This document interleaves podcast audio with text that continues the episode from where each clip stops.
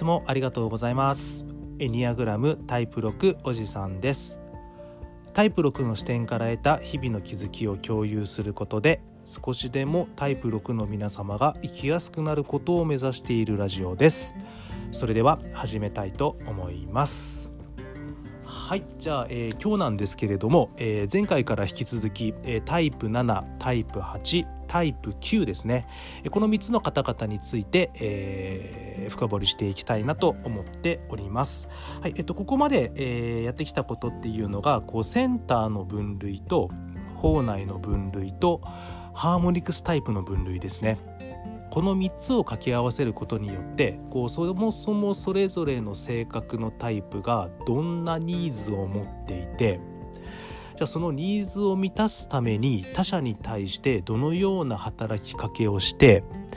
でニーズを満たすために他者に働きかけたんですけれども自分のニーズを満たせなかった時にどんな行動や反応を起こしがちか？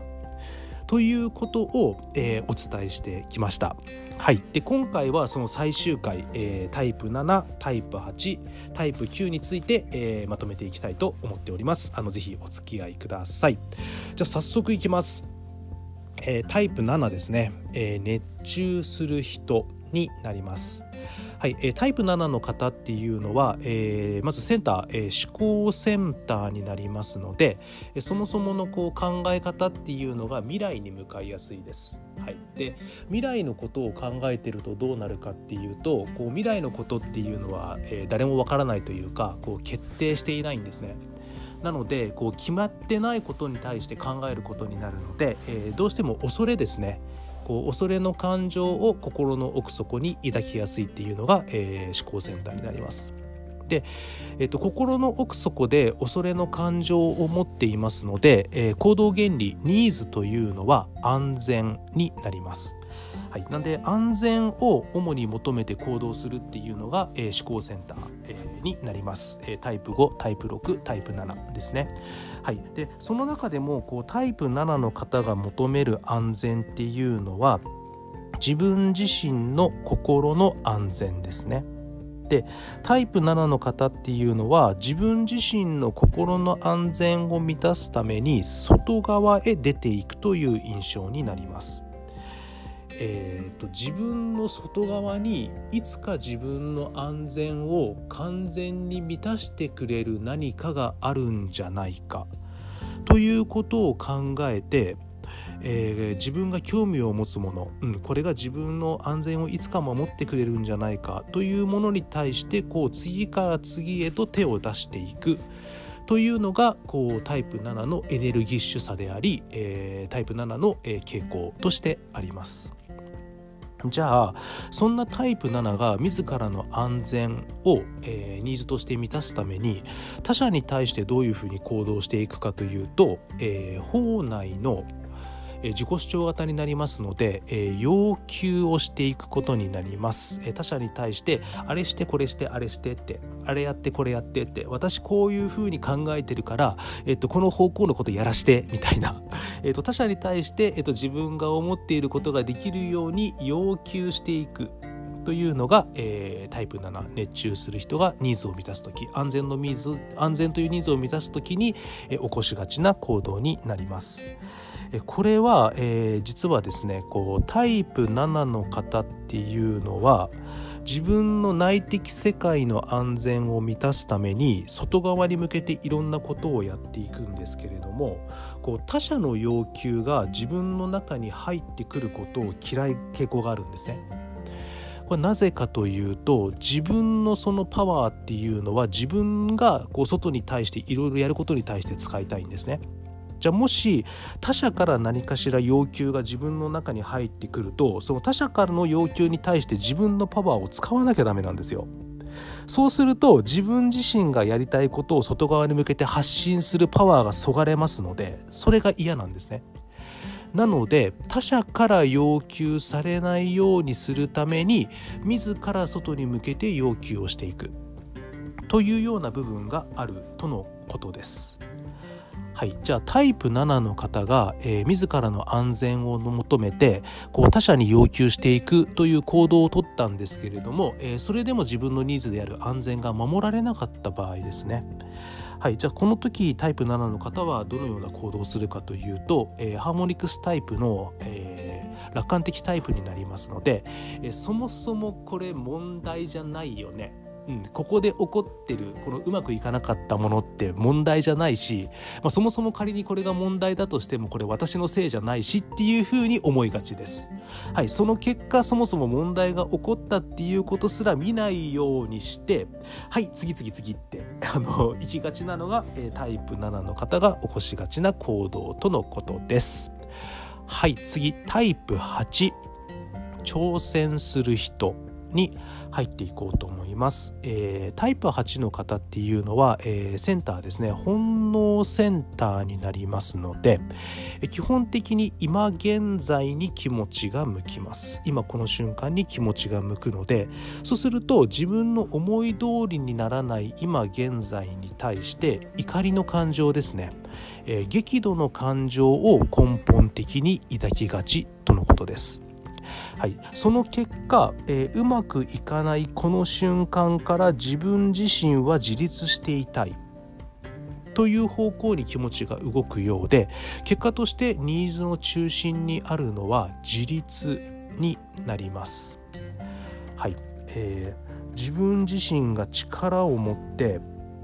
強い自分として今この場でいたい。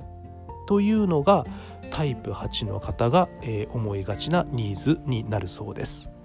はい、じゃあ、え、タイプ8の方がその自らが自立していたい自分自身でありたいというニーズを満たすために、え、他者に対してどのように働きかけていくかというと、え、法内の自己主張型になりますので要求をしていきます。はいえっと、お前あれやれよこれやれよ、えっと、俺がこう言ってるんだからこうやれよ、えっと、今お前絶対これやった方がいいから俺がそう思ってんだからそうやれよ。まあ、極端に言うとそのような形で相手に対して要求をしていくことになります。これは、えー、と先ほどのタイプ7、えー、と同じ方内の自己主張型であるタイプ7と似ているんですけれども、えー、タイプ8の方も、えー、他者から自分に対しての要求ですね。人から自分に要求されることを嫌う傾向があるとのことです。えー、これもタイプ7の方と似てるんですけれども、えー、タイプ8の方っていうのはこう自分自身の力自分自身のパワー自分自身の自立を守るためにこう外へ向けて要求を発信していくんですけれどもこう自分自身の自立とかパワーを守ることに自分の力をたくさん使いたいんですね。じゃそこに対して他者からの要求が入ってくると自分のために使うパワーが減ったりであったりとかもしくは他者から要求されたことがうまくいかなかった時に自分自身が持つ心の弱さとかが見えてしまう周りにバレてしまう可能性もあるので可能な限り周りからの要求をシャットダウンしたいらしいんですね。じゃあ周りからの要求を可能な限りシャットダウンするためにはその先に自分が周りに対して要求すればいいんですね。なので、えー、自分の自立を守るために周りに対して要求をしていきがちとのことです。はい、じゃあタイプ8の人が自分自身の自立を守るために周囲に対して要求をしていったんですけれどもそれでも、え自分のニーズが満たせなかった時その時は、えタイプ8の方ハーモニクスタイプの反応的タイプになりますので非常に感情的になります。なんでこれだけ言ってんのに俺の言うこと聞けないんだ？なんでこれだけ言ってんのに、えーと、うまくやれないんだ。おかしいだろ。例えばそんな感じで、えー、自分自身の気持ちを相手にガンガンぶつけていく。という傾向があるとのことです。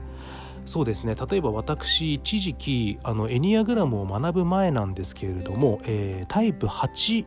の上司に就いたことがあるんですけれども、えー、忠実なタイプであるタイプ6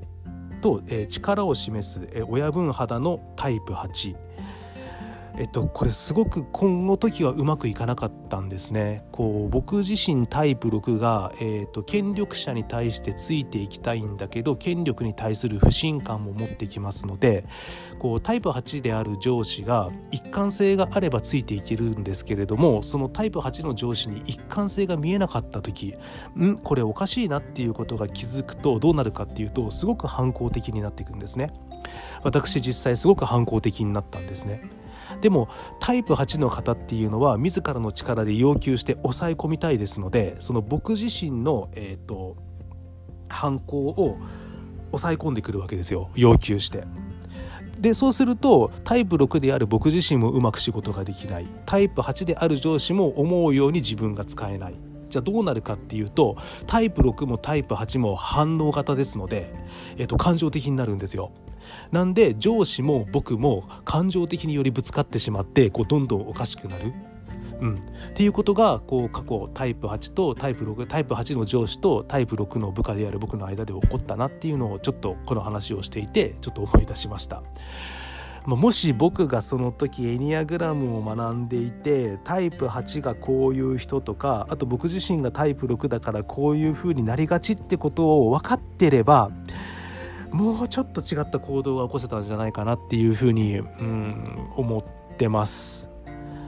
ただまあその時エニアグラムを学んでなかったのも僕の人生ですしこう一つの人生経験として良かったのかなっていうふうに思ってますしあのその時のタイプ8の上司とタイプ6の僕のやり取りを振り返った時にもこう何て言うかな僕自身のこのエニアグラムの理解がより深まるなある種良かったなっていうふうに今は思えているなと思います。はい、最後タイプ9ですね、えー、平和をもたらす人になります。はい、えー、タイプ9の方は、えー、本能センター、えー、タイプ8と同じ本能センターになりますので、えー、自分自身の自立を根源的なニーズとして持っています。はいえー、タイプ9の方が求める自立は何かというと自分自身の内側にある理想的な世界を守りたい自分の内面にある理想的な平和な世界を守りたいというのが自立になります。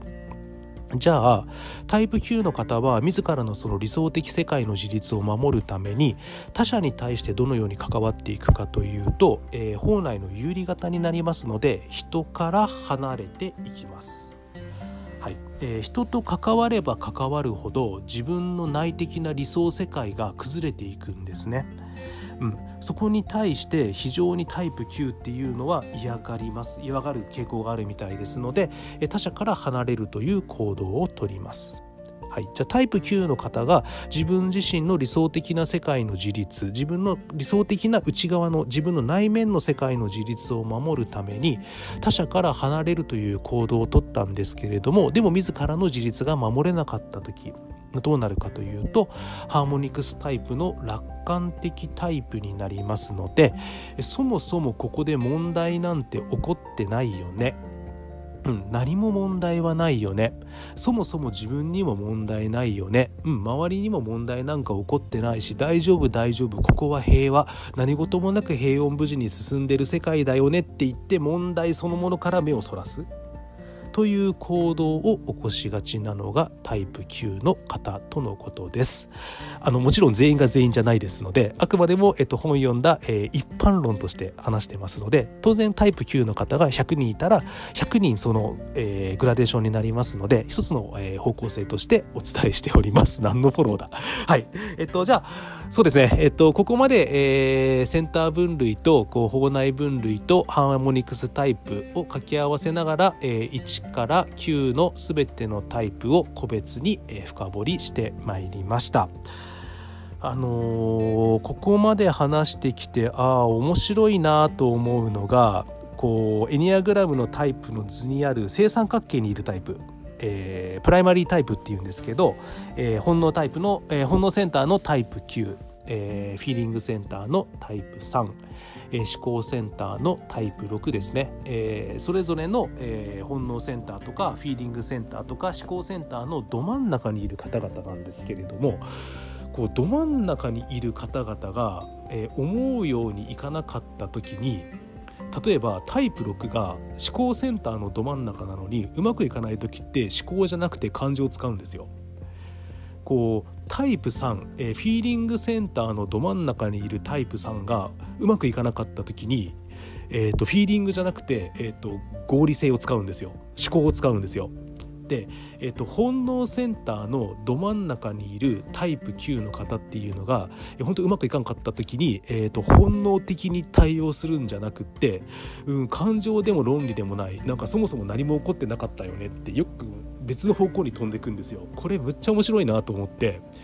こうタイプ6であれば思考センターなんで思考で解決しそうですしこうタイプ3であればフィーリングセンターなんでまずこう感情的に反応しそうですし